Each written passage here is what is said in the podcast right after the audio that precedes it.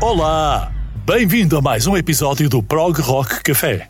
Este podcast tem o apoio da Tech Promo. A Tech Promo aposta na criatividade para a produção de spots, jingles, packs de rádio e outros conteúdos multimédia. Mais info em techpromo.org. Tech Promo, o poder da comunicação.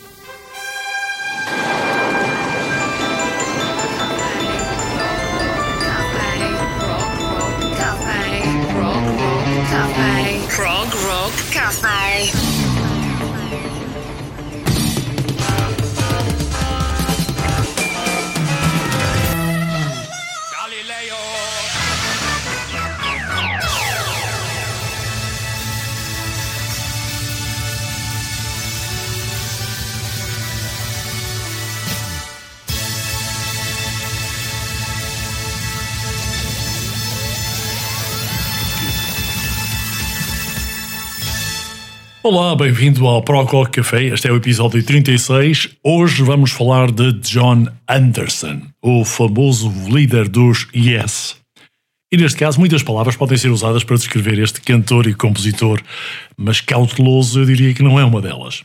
Ele nasceu em Inglaterra em 1944 e começou a cantar enquanto ajudava o irmão, que era leiteiro, a entregar o leite todos os dias, isto antes de mergulhar de cabeça no rock and roll. Depois conheceu o baixista Chris Squire, já para o final dos anos 60, e aí juntou-se a um grupo de rock chamado Mabel's Greer's Toy Shop. Os dois partiram para formar então uma banda que mais tarde foi rebatizada de Yes. Agora, John Anderson, com mais de 70 anos, já vendeu mais de 50 milhões de álbuns em todo o mundo. Mas para este autêntico aventureiro, aliás, já estou aqui também agora a lembrar uma curiosidade, é que ele foi apelidado, por exemplo, de Charlie Bassey do rock and roll pela sua interpretação de Goldfinger, para naturalmente ainda continuar dedicado à música, mas noutras andanças.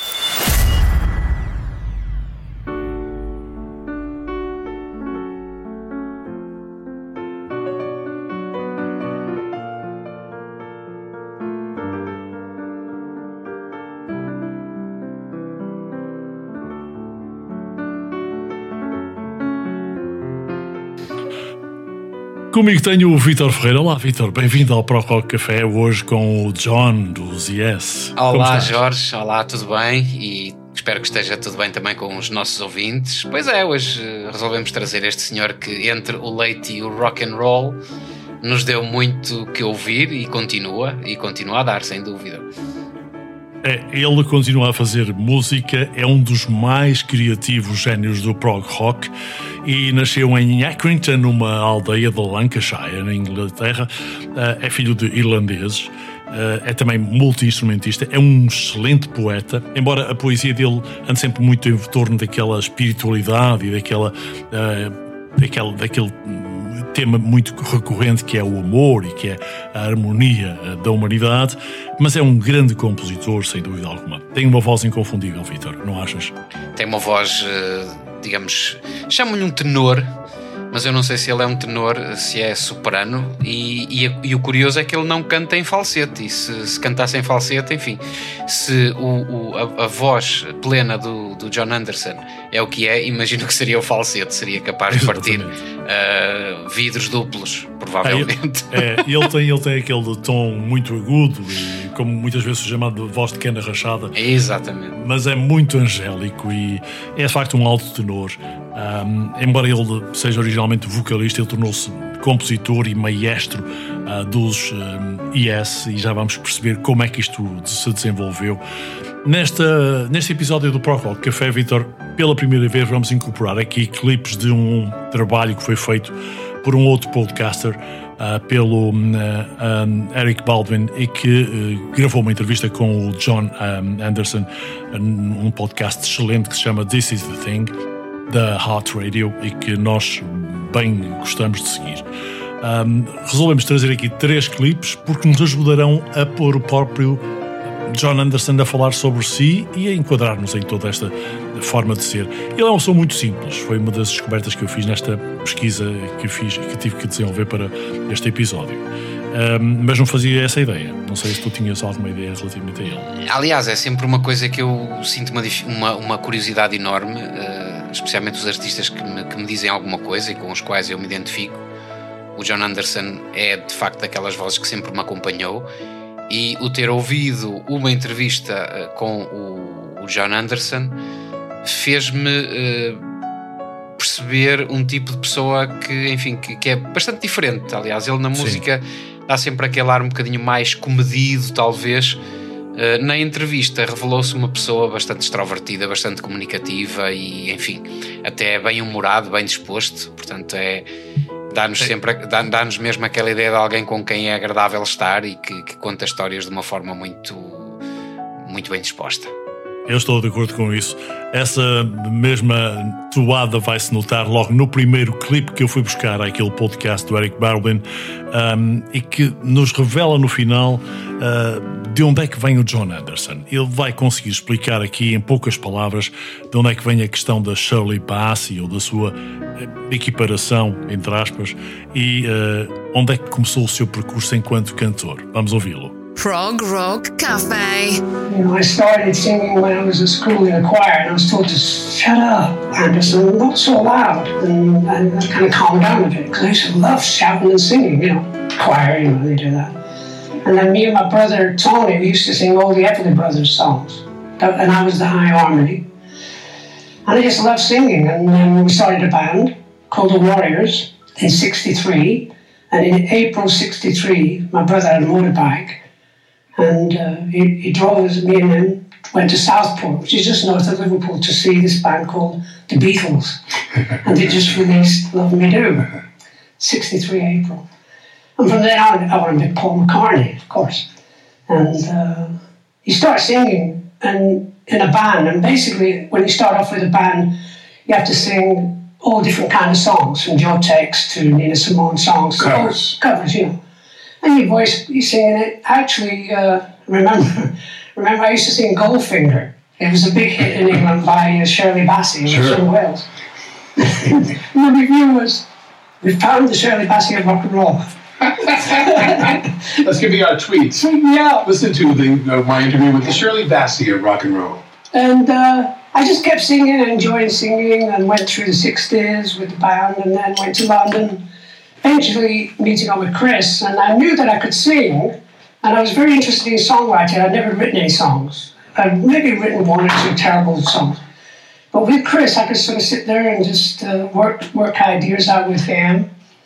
And uh, singing with uh, Yes when it first started, I didn't move. I was very still on stage and uh, stoned, right. of course and uh, just happy doing it. I Didn't realize until I recorded that I had such a bad voice.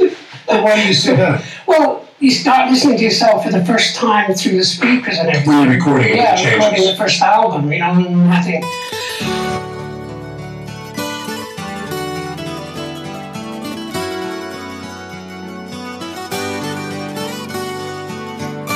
Portanto, não vamos estar aqui a traduzir isto à letra, porque seguramente que a maior parte daqueles que estão desse lado na audiência compreendem perfeitamente uh, o inglês. E o John Anderson aqui se revela como um menino que proveio dos coros e que depois um, realmente teve aquela brincadeira do Shirley Bassey. Mas há muito de simples nesta história. Agora, para se vir da simplicidade que ele aqui descreveu até ao grau de evolução e elevação na música que ele atingiu, passaram muitos anos. Um, e ele também é uma das pessoas que, além de ter feito o trabalho que fez com os Yes, e eu recordo que foram pelo menos três álbuns de grande êxito de prog rock que os Yes gravaram e que estiveram sempre no topo das tabelas, o que não é normal numa banda de prog rock. Depois, quando trabalhou a solo, continuou a gravar um, trabalhos com muito sucesso, quer comercialmente, quer em termos de genialidade. Ele também percorreu muito da, da trilha da da world music e da new age, aquela música multiétnica. Essa fase dele, eh, não sei se é aquela que de alguma maneira te despertou também algum interesse, Peter, mas qual é a melhor fase para ti eh, na carreira do John Anderson? Uh, depende. Eu, eu, eu tenho memórias do John Anderson, especialmente com o Vangelis. Uhum. Uh, aliás, e uma das músicas que eu sugeri para a setlist. Uh, tem a ver muito com isso. Eu, eu, eu, vou contar a história dessa canção quando for a altura de passar a, a música. Uh, e de facto é essa fase da New Age que me, que me despertou e que me deu a conhecer o John Anderson. Eu lembro-me de o ouvir uh, em trabalhos com o Vangelis, isto nos intervalos da telescola. Portanto, a, a, televisão passava a música do uhum. Vangelis e de vez em quando passava também o, o, John Anderson. Mas a primeira canção que eu, que eu ouvi dele e as primeiras canções foram de facto dos Yes. Um, eu não, não, não prestava tanta atenção assim na altura, mas, mas depois uh, comecei a, a, perceber que havia ali uh, algo muito especial naquela voz. E, e, e houve uma altura em que eu não sabia se era a voz de um homem ou se era a voz de uma mulher. Portanto, havia ali qualquer coisa de misterioso uh, que me fazia pensar e que me fazia interrogar se quem estava ali a cantar com o Vangelis seria uma voz masculina ou feminina. Só depois é que me disseram, de facto, é que me elucidaram que isso, que isso era assim. Mas o John Anderson, de facto, é muito multifacetado e eu uh, recordo muita coisa dele. Aliás, só mais, só mais recentemente é que eu descobri coisas dele com o Guitar, com o Tangerine Dream, e lá está, falas, falas dessa fase New Age. Uh, também já conhecia coisas dele com o Michael uhum, Field. Exatamente. Uh, no, no, no Discover. disco, o, o Crisis. Crisis, o, sim, sim, sim. Crisis, exatamente. o Crisis, exatamente. exatamente. Uh, o, uh, portanto, aquele disco do, Sim. Crisis. Uh, e, e de facto é uma pessoa que penetra em muitos sítios. Ele, ele, com, a voz, com a voz dele e com a inspiração dele vai, vai entrando em muitos locais. Penso que a fase dele a solo talvez não seja tão interessante. Acho que o John Anderson, para mim, tem um lado mais interessante quando faz colaborações com, com outros. Os álbuns dele a solo não me despertaram tanto interesse. Se calhar fizeram-me recordar um bocadinho, porque a voz dele não se confunde com, com mais nada claro na realidade. Mas, mas de facto desiludiu-me um bocadinho. Ali um ou dois trabalhos dos anos 80, mas de facto como cantor ele é único e como enfim, e fica indissociavelmente ligado aos Yes uh, e, e, a muitas outras colaborações. Uh, e, e, de facto, as, as composições dos Yes e, e, em que ele participa com outros uh, incluem a, essa faceta dele de cantor e de compositor. E não sei se ele também é letrista, se foi algum, portanto, se participou em algum. Sim, na maior parte delas, yes. na maior parte delas, sim. Pronto, mais uma razão de facto para para termos o John Anderson como uma referência. E, e, ao, e, e pelas músicas que, que, vamos ouvir, vai ficar E também convém aqui salientar que o John Anderson, embora quando os vemos a cantar nos Yes ou uh, porventura nos álbuns a solo, uh, vemos-lo a tocar uma pandeireta ou a tocar uma guitarra, quando muito, ele sabe tocar eximiamente todos os instrumentos. Aliás, o primeiro álbum dele, um, o álbum uh, Eyes of Sun Hilo, é um álbum que ele gravou todos os instrumentos a solo sozinho e foi um clássico dos anos 70 que nós vamos ter até a oportunidade de uh, lembrar aqui num dos temas que eu escolhi para a setlist mais adiante. A primeira é já esta e não podia ter escolhido melhor, Vitor. Prog Rock Café.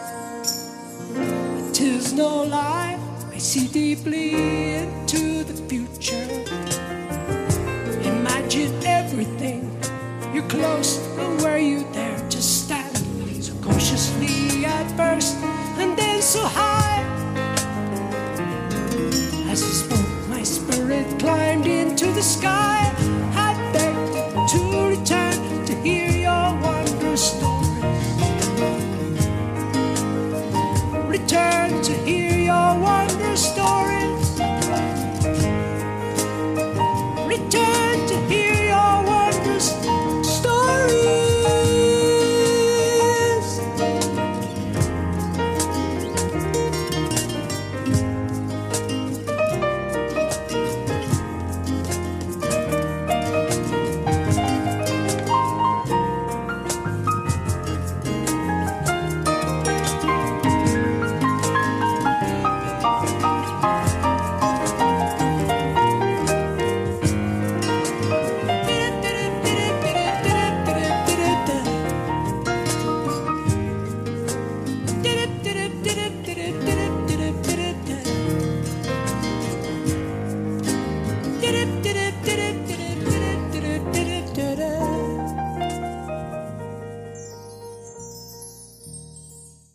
verdade. Uh, Wondrous Stories, uh, uma das canções mais emblemáticas dos Yes um, e que de facto uh, me fascina. É das, das coisas mais incríveis que, que se pode ouvir.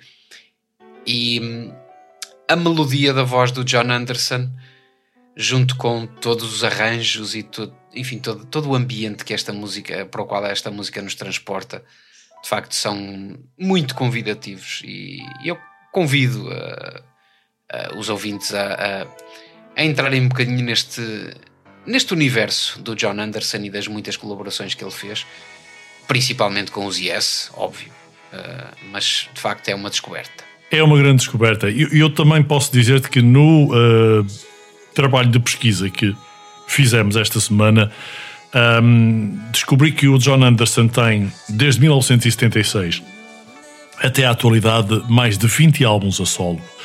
É, começou com o tal álbum All Eyes of Sun Hilo, que era uma homenagem às terras da Irlanda, do, onde são os seus pais, e uh, todas aquelas terras das, um, das lendas. Uh, muito embora o álbum em si faz, uh, faz a história de ficção de uma de umas, de, um, de umas raças que viviam muito distantes num planeta, uh, noutra galáxia e que uh, eram divindades autênticas uh, quando analisávamos as, as, suas vidas de qualidade em harmonia e em amor.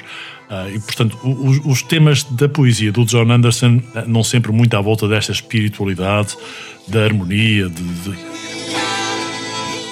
sim, também, claro não deixa de ter a ver com, com o espírito celta, não é? Uh, o que musicalmente, uh, por acaso, é uma, é uma coisa curiosa, porque uh, a música do, do John Anderson já sai bastante daquele, daquele espírito celta irlandês tradicional. Já, já é uma coisa muito mais espiritual, digamos assim, muito mais. tem um alcance ainda mais fora da Irlanda, portanto, musicalmente ele vai buscar outras sonoridades, mas de facto a poesia não deixa não deixa de ser muito celta. Uh, especialmente esses álbuns mais antigos não é? que, que ele tem. Que, esse, esse, esse de que tu falaste, of Sun Hill, é, é, é, é mesmo isso. É, e depois aparece também depois ali, alimentado logo na, na, New Age e na, na multietnia do Song of Seven de 1980. Ah, enfim, há ali uma série de trabalhos depois muito interessantes. Há inclusive um trabalho muito admirável de 1994, portanto mandamos bastante para a frente, que se chama Deseo e que é um trabalho que o John Anderson vai buscar as etnias da América Central e da América do Sul para dedicar um, uma, um, um, grande trabalho de, de mestria de vários instrumentos e de poesia à defesa daquelas um, populações indígenas indígenas da, da, da, América Central e da América do Sul. É um trabalho que vale a pena ver, o 10 é, vale a pena ouvir, aliás. Um, depois ali na década de 90 continuou naquela toada de, de, Change We Must, o próprio álbum com esse nome também de 94. Um, depois o, o Abraço dos Anjos em 95, enfim. Há ali uma, uma uma introspeção e uma, uma meditação muito grande sobre a evolução da, da humanidade e das civilizações uh, que sempre acompanhou a forma de escrever de, da poesia do John Anderson, sobretudo a solo, muito embora nos Yes isso também fosse bem evidente. E uh, para dar ainda mais nota disso, eu iria pedir um, para inserirmos aqui, já na produção, um outro clipe com o John Anderson a descrever afinal de onde é que lhe vem toda esta musicalidade ele vai dizê-lo pelas suas próprias palavras, da forma que vocês vão ouvir. Prog Rock Cafe. You know, we weren't from the same town, the band itself, it was from different towns in England. Normally, like the Hollies, the Beatles, all the bands, the, the Animals, they came from Newcastle, the Hollies were from uh, Manchester, the Beatles from Liverpool. Everybody, a little tight group of friends, you know. Well, we weren't. We were in London, and Bill Booth was from uh, Seven Oaks down the road. He, he was he, he, actually he left the band after a month because he wanted to go. Uh, his, his parents said he had to be a lawyer, so we'd been rehearsing as a band for a month, and Bill said, "I'm leaving." I said, "Wait a minute, we just started." so the strange story was that uh, Bill went to Leeds University, and two months later we played there and he sat, he stood in the, in the audience looking sort of eyes, eyes at the band, thinking, this is really a great band. What am I doing here at university? And within two weeks, he was back in the band. But the idea is that, um, you know, you, you, start, when I met Chris, it was like, uh, I've got to learn about writing songs. So I started playing the guitar. You, you, you had not been writing songs? No, no. You didn't know how to read music? No, no the great thing was because um, Tony Kay in the early days, they were very interested in what I had to say. And uh, so I, I just had, you know, all these ideas, musical ideas. I'd say, okay, uh, some somebody, I think it was Peter Banks, he was playing da da da da da da da on his guitar, just messing around. You know, I said, that's it, we're going to do America. So we did a version of America that day from West Side Story. West Side Story. Bernstein. Can't beat it. Right. You know, and uh, very popular back Yeah, and you take it on stage, and it, it, gets the audience going. You know. So in those early days, it was like, uh, well, what should we do next, John? Um, well, I've got this idea. I really like Stravinsky, you know, sort of thing, you know, and uh, I'd start coming up with ideas on the guitar that you know. Peter Banks would say, "You can't play that chord," and I'd say, well, I just did, and it sounds pretty good. Whatever, you know. So you, as a non-guitar player, yeah, was, were willing to take risks that the that they studied guitar players were saying to you, "You can't do that." Yeah, because like you know, it's just one of those things. You do it, and then you start realizing you go, you go home and start trying other ideas. How long did it take you to learn to teach yourself the guitar? I'm still learning. it's true. It's just an ongoing, and I don't know what I'm playing. You know, I'm playing chords the other day. I'm going, "Oh, this is a beautiful chord." I, I wish I knew what it was, but it sounds really good. Ora, esta é mais uma das uh, possibilidades de nós conhecermos o John Anderson como uma pessoa simples, uh, que no final uh, não parecia ser, mas de facto assim é. E das colaborações que nós já aqui referimos do, do John Anderson, houve uma que um, aconteceu apenas uma vez, com o Jean-Luc com o Kitaro. Uh, houve uma outra ainda também uma vez com o Jean-Luc Ponty, e do qual vamos ouvir uh, a versão que ele gravou e arranjou com ele do Wonder Stories, que tu, Vitor, já escolheste para a setlist. mas há uma colaboração, nomeadamente com o Vangelis, que a ti te diz muito, até porque tu eh, tens a, a discografia completa do Vangelis e, portanto, conheces muito bem esta história. Sim, conheço e, e- e pronto. Foi o fascínio que eu sempre tive pela, enfim, pelo lado cinemático da música e pelo, pelo estéreo. Foi, foi a primeira vez que eu me lembro de alguém me ter falado em estéreo.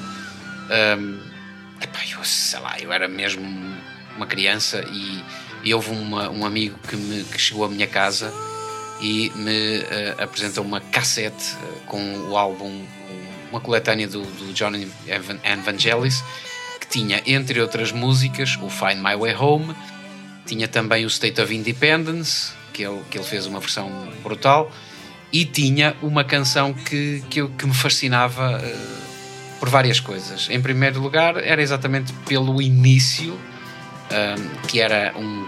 ouvia-se um carro a passar de um lado para o outro das colunas, uh, e foi. foi uh, eu, eu ficava fascinado a ouvir aquilo porque não. Eu perguntava-me como é que é possível fazer um, um som passar de uma coluna para a outra, não é? Claro. Ficava super curioso. E depois dizia-me que era o estéreo, portanto. um, e esse, hum, esse carro era usado hum, na altura dos anos 80, quando se faziam aquelas, eh, aquelas gravações n- nas cassetes, nas discotecas. Havia, havia os separadores, portanto, entre, às vezes entre as músicas. E, hum, e, e o som dessa canção, o som eh, inicial dessa canção do Friends of Mr. Carroll era utilizado nesses separadores.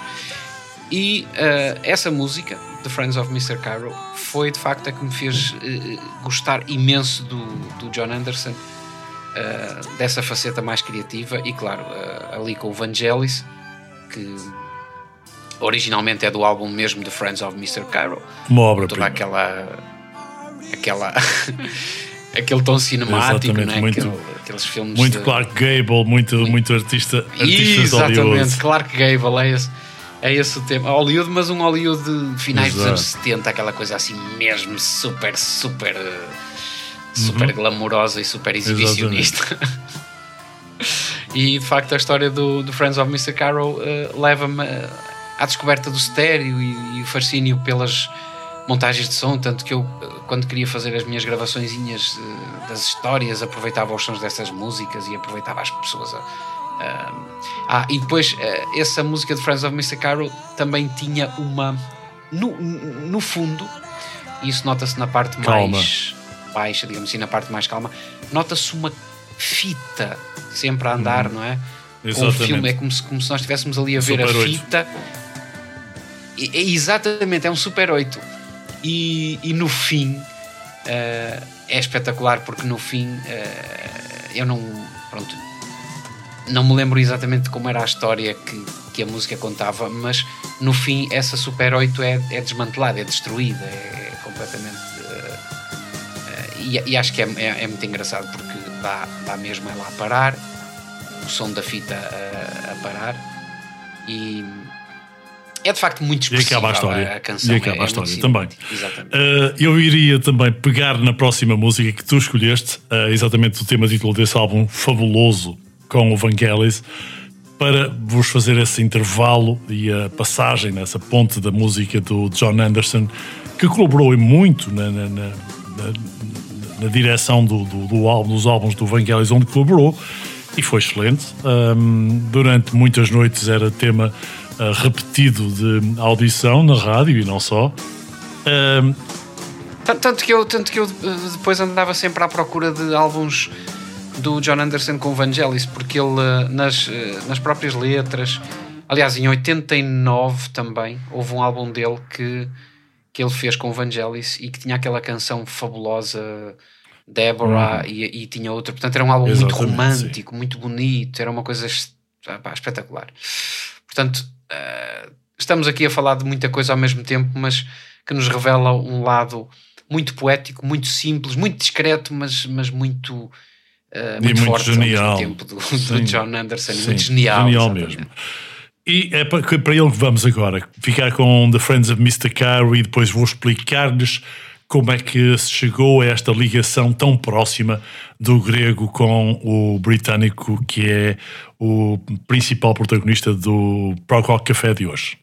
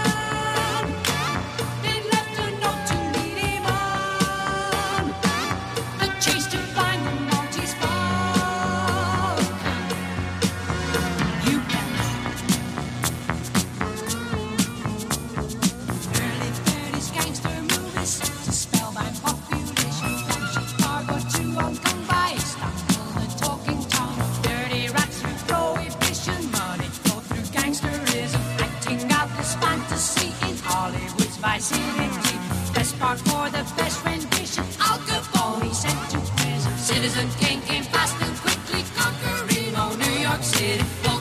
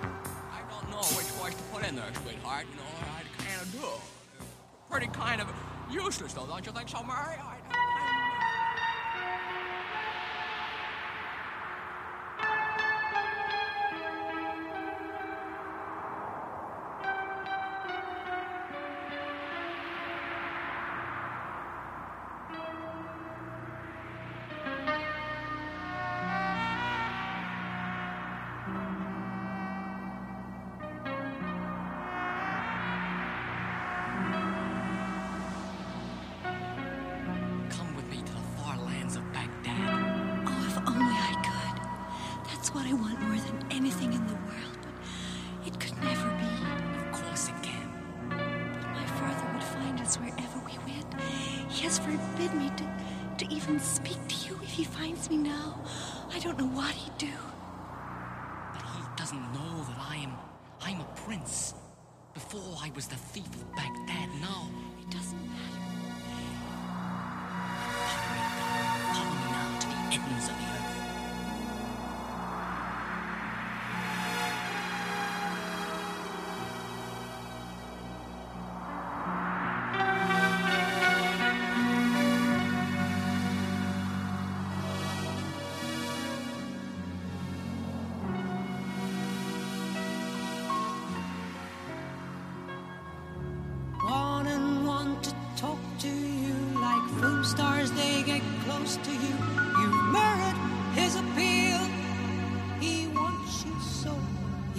To be beside you.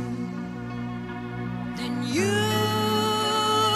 pass by, giving him the other side of you, like the mystics do so that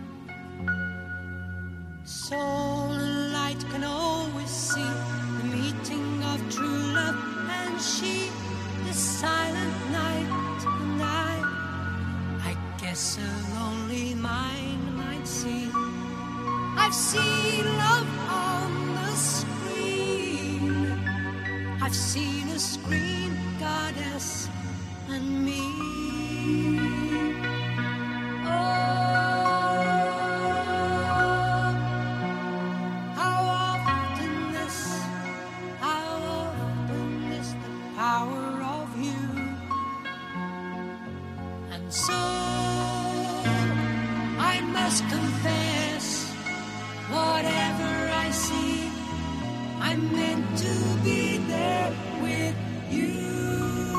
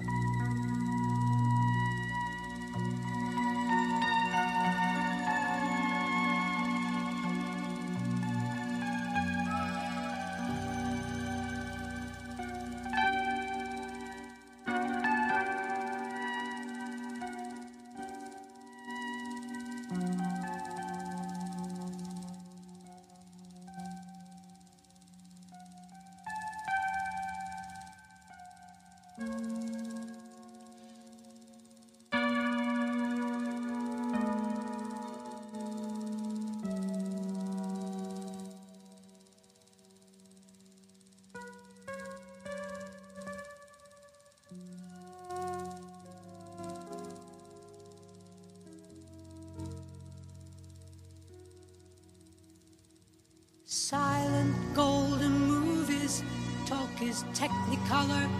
Long ago, my younger waist and clearer, clearer than my footprints. Stardom greats I follow closely, closer than the nearest heartbeat. Longer than expected, they were great. Oh, love, oh, love, just a silver screen Oh, my! Clark Gable, Fairbanks, Maureen O'Sullivan. Fantasy would fill my life, and I love fantasy so much. Did you see in the morning light?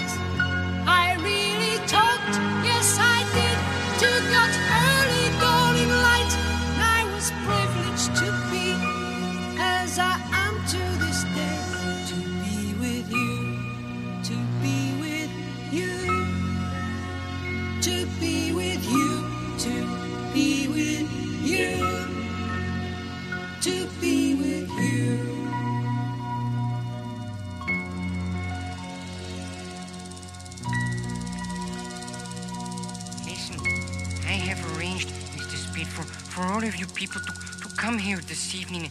And I, I know you have been searched, but what you, you don't realize is that in the back of the, the Mortis Falcon, I have a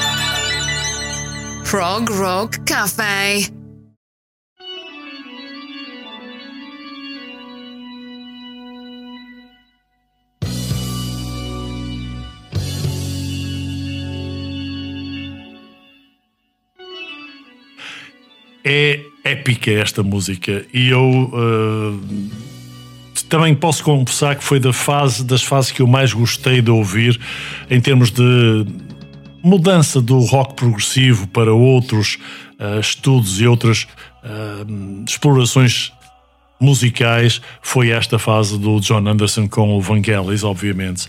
Uh, que nos levou depois a descobrir a New Age e a, a música multiétnica que o John Anderson uh, tão, bem, tão bem compôs e tão bem, e tão bem interpretou tantas vezes. Esta música New Age, muitas vezes romântica, e também não era facilmente rotulável porque tinha aquelas letras, como eu dizia há bocadinho, mostravam uma profunda espiritualidade e muito devota, quase religiosa até. O John Anderson foi uma pessoa que quando uh, andava pela, uh, pela arte do prog rock, nos finais de 60 e inícios de 70, uh, eh, obviamente também foi fumando umas coisas e entreteve-se com os outros membros da, dos Yes, mas houve uma fase em que as coisas deram para o torto. Depois do terceiro álbum, um, antes de, do, depois do Tales of the Topographic Oceans, um, antes do, do, um, do, quarto álbum, os Yes perderam o Rick Wakeman, uh, como penso que tu saberás, Vitor. E nessa altura andavam à procura de um, uh, de um teclista, um, e o John conhecia o grego uh, Vangelis, uh, sabia que ele estava em Paris, mas não tinha nenhum contacto com ele recentemente. Até que conseguiu, por interposta pessoa ligada a um estúdio, o número de telefone, na altura não havia telemóveis, e ligou para uh, esse número de telefone que lhe deram em Paris. Por sorte, o Vangelis atendeu, era o telefone de sua casa, e perguntou-lhe o John se ele queria ser eh, teclista dos Yes. E o Vangelis, que falava muito bem inglês, percebeu se ele era teclista e ele disse yes, yes, yes, eu sou. Ele disse: Não, se quer ser teclista dos Yes, a banda Yes. Disse: Ah, banda Yes, hum, não estou a ver quem é, mas apareça por cá, para, por, venha até Paris, venha até a minha casa e nós conversamos sobre o assunto. E foi assim que o Vangelis um, conheceu o John Anderson e vice-versa. O, recebeu o John muito bem em sua casa. Aí tiveram a oportunidade de trocar muitas das experiências e dos pensamentos que tinham sobre música. O John Vangelis tinha naturalmente alguma, uh, alguma musicalidade implantada em sua casa, muito embora na altura não houvesse esta disponibilidade de termos os estúdios montados em casa, mas tinha alguma. E uh, nessa altura o Vangelis disse-lhe simplesmente epá, que conhecia o problema, aliás, reconhecia o problema deles de encontrarem um bom teclista, mas depois de Rick Wakeman que ele não estava capacitado para se juntar aos Yes e queria prosseguir a, cadeira, a carreira dele a solo. Uh, já tinha estado uh, nos Aphrodite's Child e, portanto, não, não estava muito disposto a enverdar pelos caminhos uh, do prog rock normalmente. E ficou, portanto, aqui esta amizade à nascença.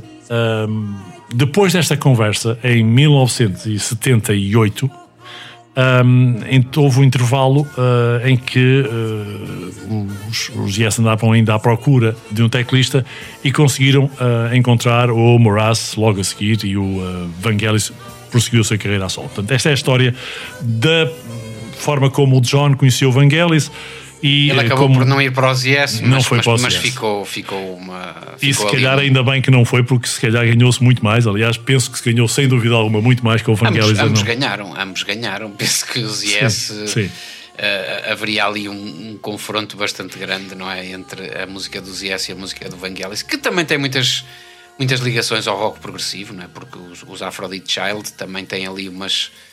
Uh, umas, uns ares de prog rock e alguns dos primeiros discos do Vangelis também ainda são inspirados uh, no, no prog rock, mas creio que uh, ia ser uma coisa complicada, não é? Ia ser porque são estilos completamente diferentes. Se bem que o virtuosismo, quer do Rick Wakeman, quer do Vangelis, não sei, não sei, se, não sei quem deles será o mais virtuoso o Rick Wakeman tem uma formação clássica, o, Van, o Vangelis não, simplesmente nunca teve uma formação.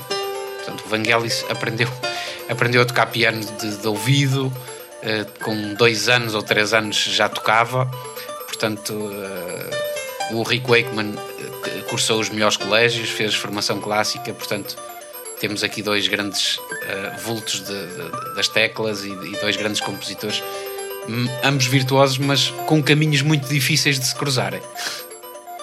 Exatamente. É sem dúvida que depois do Rick Wakeman, aquilo que mais se tornou uh, conhecido como teclista foi o Patrick Moraz, mas houveram outros. Atenção, porque uh, os, o, depois da aproximação ao Van Kelly, o John Anderson também abordou o Eddie Jobson, uh, dos Roxy Music. Recorde-se que os Roxy Music, no início, eram uma grande banda de rock progressivo também, começaram assim. Uh, e também, para completar a lista, já agora havia um teclista fabuloso que acompanhou Cat Stevens, que era o Jean Roussel, e que foi também abordado para integrar os Yes. Isto apenas para dar aqui um pouco de dados importantes, mas que estão na história da biografia dos Yes, pelo que pude pesquisar.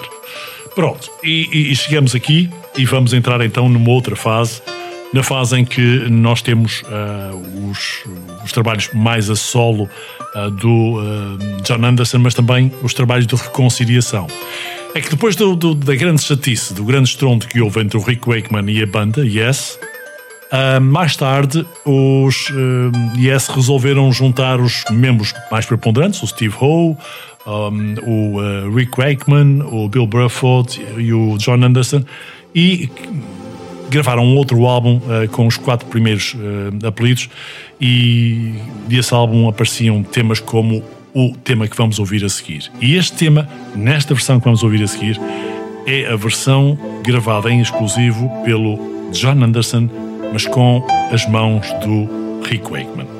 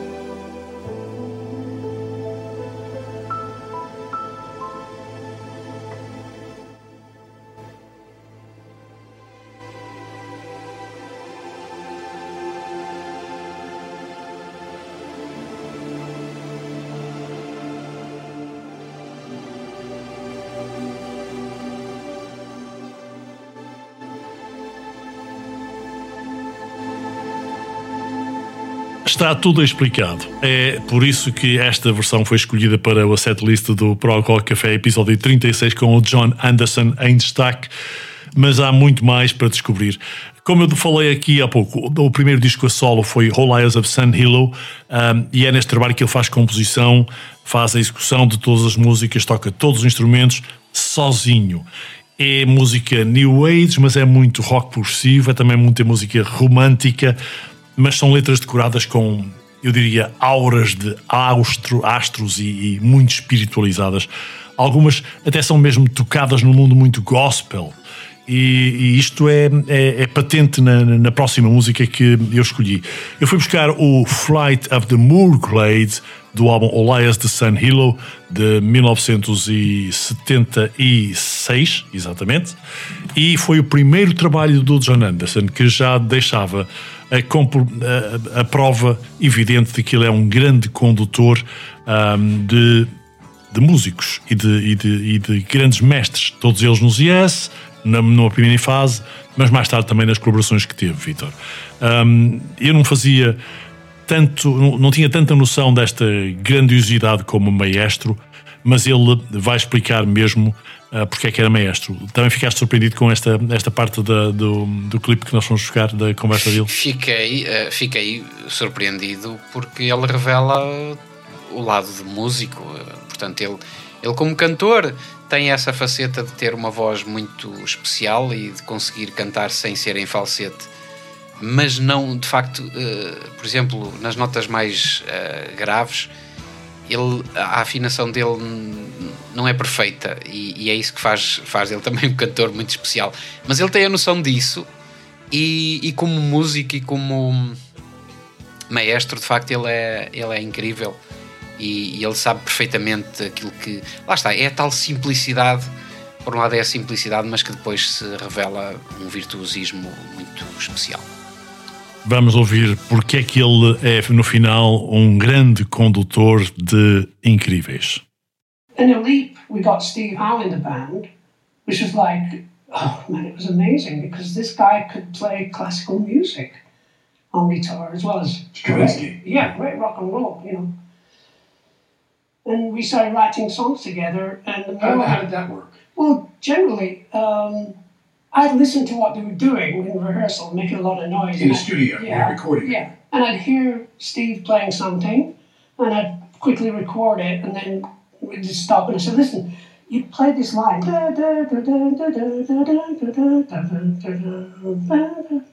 What is that? And he said, "I don't know. I, I was just jamming." I said, "No, can you play it again?"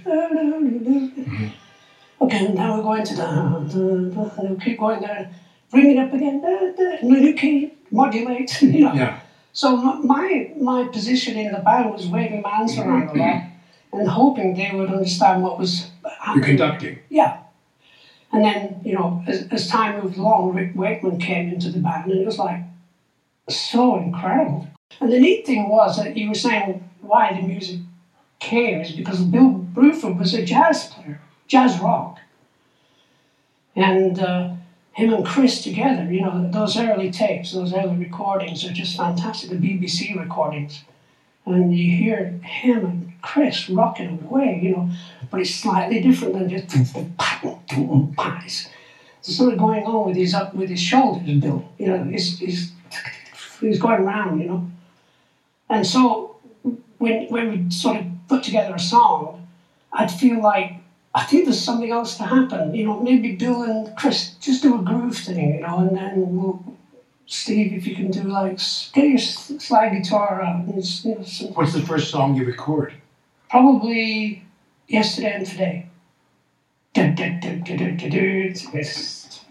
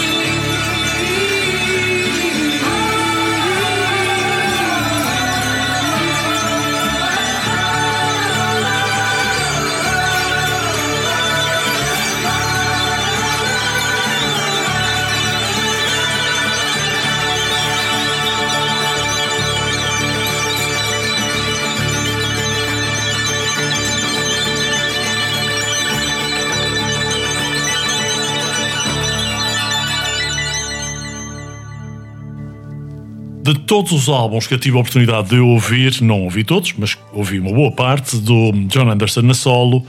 Este eh, álbum, Elias of Sun Hilo, foi o que mais me surpreendeu. Foi o primeiro e talvez o que tivesse mais frescura e talvez o que tivesse ainda mais influências psicadélicas, diria eu.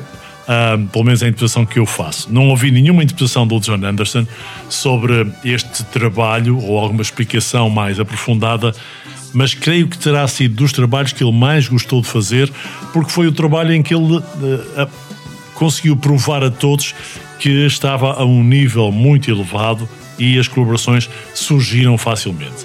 E eu Então- acho que ne- nessa altura também tudo estava imbuído desse espírito, não é? Do rock sinfónico e do rock psicadélico. Eu acho que ninguém escapou a isso. Exatamente, Eh, sim. E, e de facto ali eh, qual- qualquer pessoa que. Eh, Lá está, o, o rock, o rock sinfónico estava presente na rádio, estava, estava em todo lado, portanto não era possível fugir. E quem compunha acabava por se basear nessas influências e por trazer para os trabalhos as influências do rock progressivo. Perfeitamente. Mas eh, existe muito mais para descobrir sobre a discografia do John Anderson. Eu, eu também posso destacar aqui um, um, trabalho que já decorre bastante tarde na, na carreira do John Anderson, já quase no ano 2000, Lost Tapes of Opio. É um álbum absolutamente incrível. Há uma, uma, uma um álbum que é uh, um conjunto de 20 CDs que são The Lost Tapes, que vai buscar uh, músicas que o John Anderson gravou entre 2006 e 2007, que deu origem, imaginem, a 20 CDs. Um, só de músicas, portanto, a capacidade de criar, de compor, de experimentar do John Anderson está muito patente neste The Lost Tapes. Eu estive a ouvir algumas coisas porque não tive acesso. Coisas inéditas. não é? Sim, sim, muitas coisas que nós não conhecemos, mas há aqui muito trabalho de coisas espirituais. O John Anderson é daquelas pessoas que muito cedo, logo após. Ele ainda hoje é um verdadeiro hippie. E portanto, desde muito cedo ele assumiu, assumiu esta postura de verdadeiro hippie, eh, dizendo numa, num podcast que tive a oportunidade de ouvir que hum, as religiões, chegou à conclusão que as religiões são todas uma só e ele teve acesso a essa visão ah, muito cedo, ah, com menos de 30 anos, já depois de ter passado aquela fase psicadélica e a fase da- da- das drogas e da experimentação, mas nunca perdeu a orientação da criatividade, da generalidade virada para a música e também de defender com a sua música os grandes valores, não só religiosos, mas espirituais e. ah, muito, muito um, ecológicos. Ele, ele está ali, ele, ele está ali como uma espécie de anacoreta. Exatamente. Exatamente.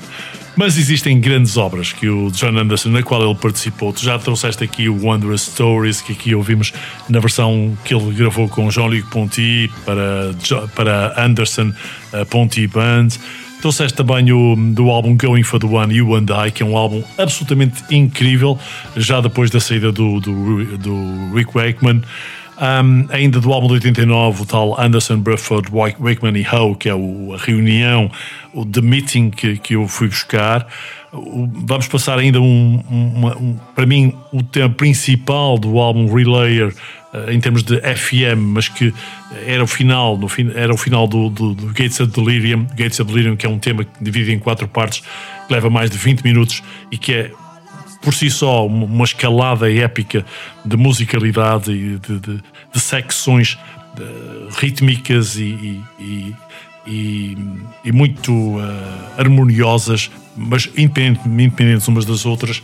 E claro, eh, e para não falar ainda, mais um dos temas do álbum, o, o Going for the One, que é o Awaken, que é quanto a mim a obra de arte dos, dos Yes e do, e do John Anderson enquanto eh, condutor dos Yes, porque ele teve muita mão nesta, neste álbum Going for the One, um, depois daqueles primeiros quatro álbuns de, de, de- gênio e que, e que levaram os Yes a ser considerada a melhor banda de, uh, de rock do mundo inteiro, uh, desde sempre. Portanto, para muita gente, uh, eles terão sido os, os maiores entre, entre todas aquelas bandas que já existiram.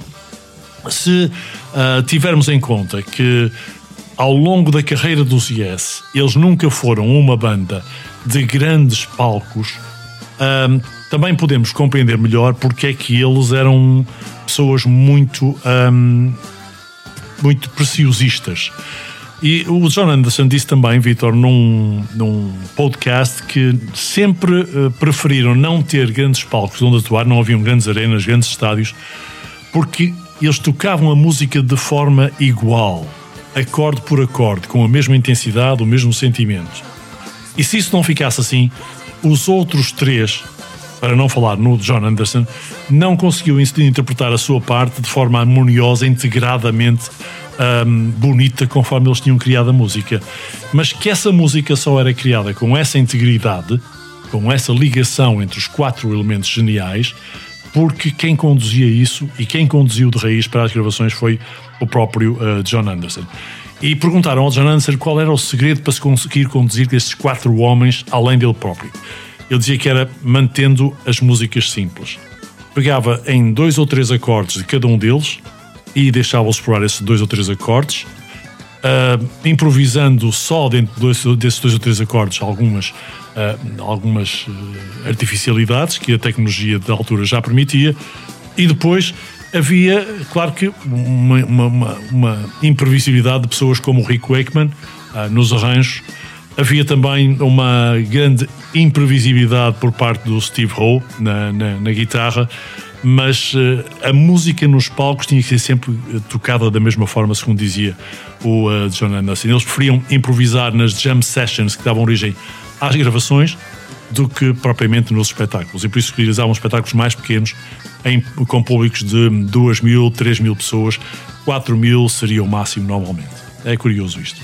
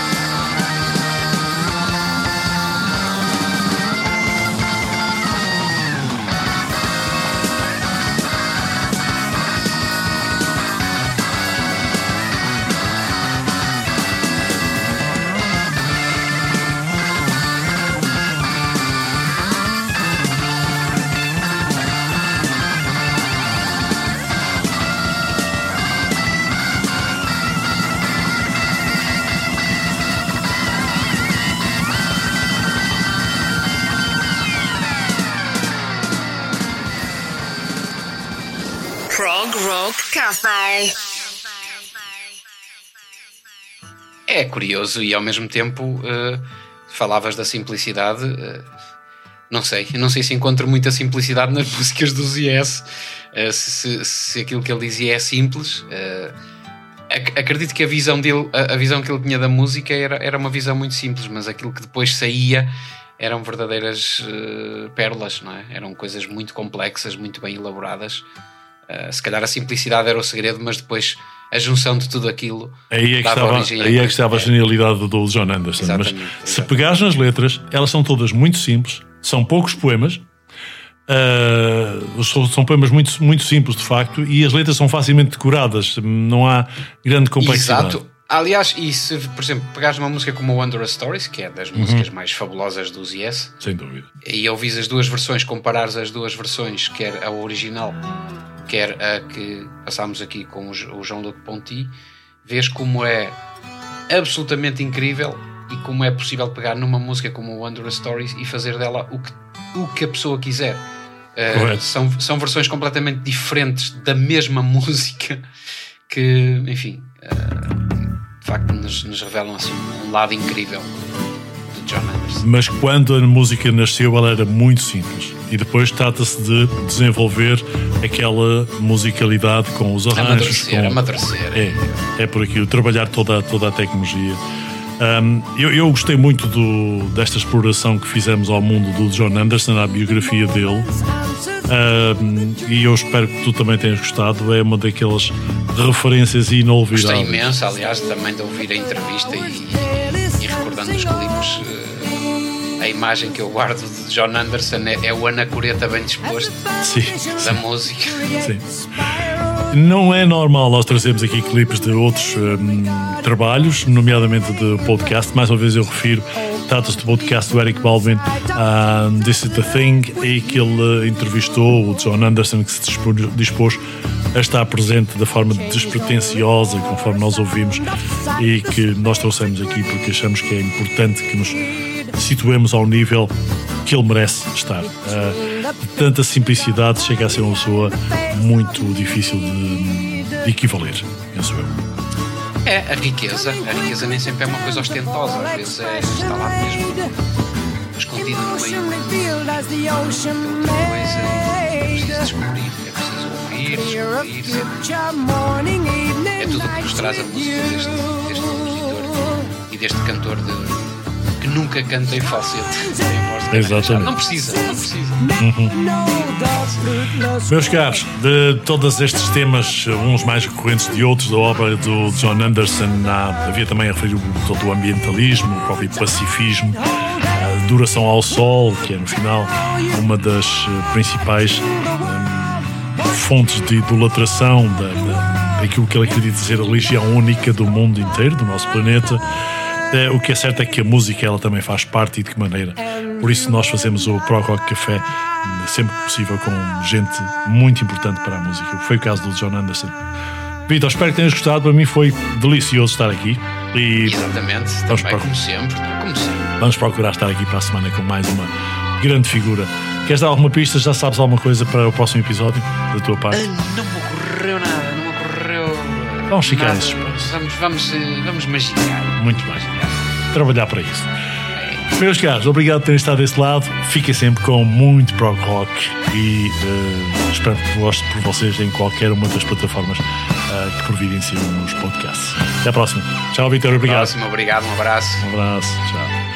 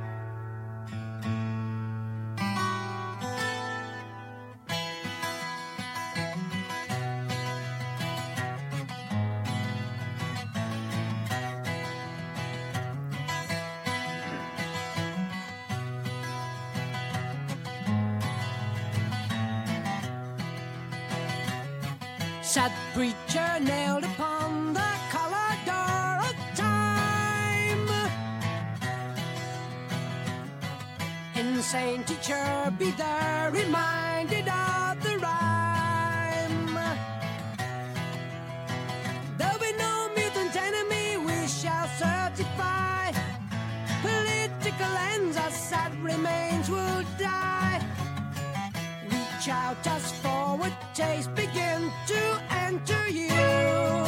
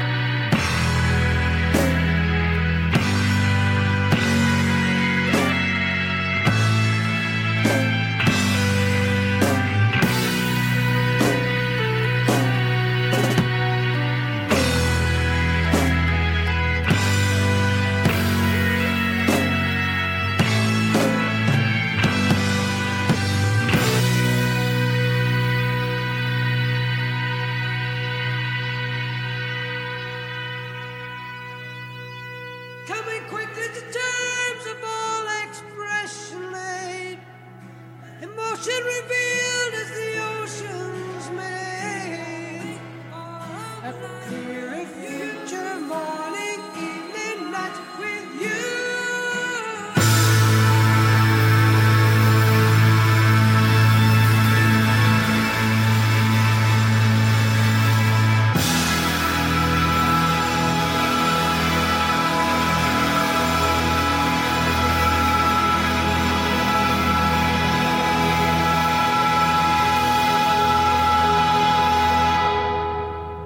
Prog Rock Cafe.